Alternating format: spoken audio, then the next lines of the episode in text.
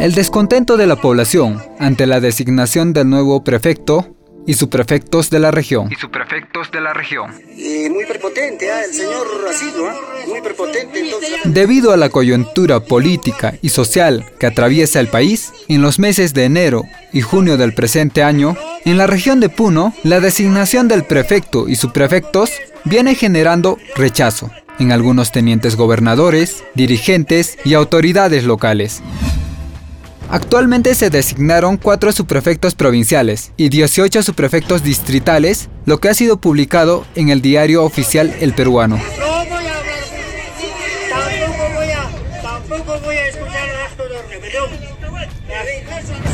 Cabe precisar que en enero, con la resolución número 007, se designó a dos subprefectos provinciales, Mo y Yunguyo, en febrero, con la resolución número 12, a dos subprefectos provinciales, Azángaro y Melgar.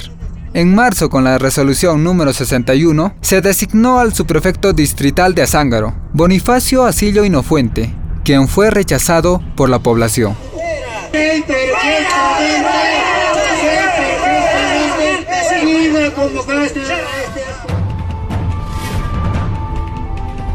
Asimismo, el 14 de abril se designó al subprefecto distrital de Lampa y el 20 del mismo mes se anunció también la designación de tres subprefectos distritales en Azángaro, Vilquechico y Patambuco, donde tampoco tuvieron aceptación. Comunidades que estamos hoy presentes a causa de mesa de concertación. Tampoco era oportuno que el señor, no sé, será subprefecto, qué será, pero no es la manera de sorprendernos de que llegue como subprefecto. ¿Qué eterna? ¿Quién ha elevado? Uno. Dos.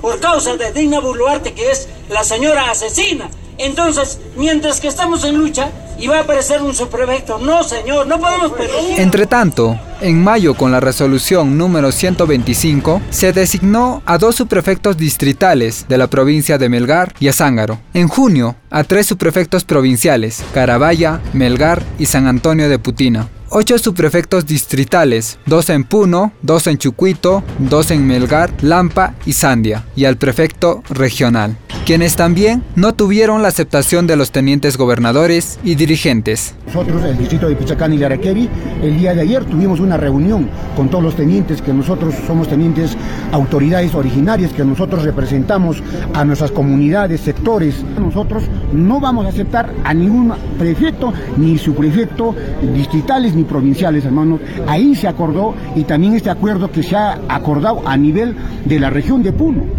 Por su parte, Amador Núñez, presidente del Frente de Organizaciones Populares, también desconoció la designación del nuevo prefecto y enfatizó que este debería de contar con el respaldo de las autoridades originarias.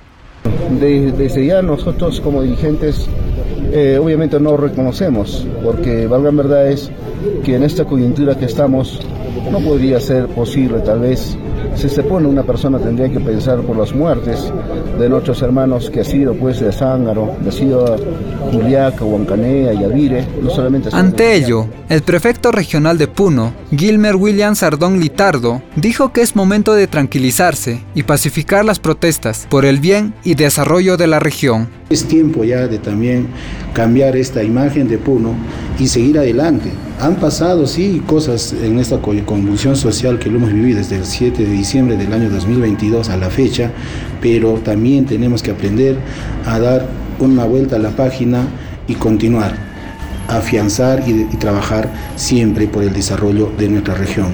Han pedido un representante, un vocero del Poder Ejecutivo y aquí estoy como Gilmer Sardón para de repente también dialogar, hablar con ellos y ser el artífice, el vocero, los ojos y oídos de nuestros hermanos de Puno frente a Palacio de Gobierno.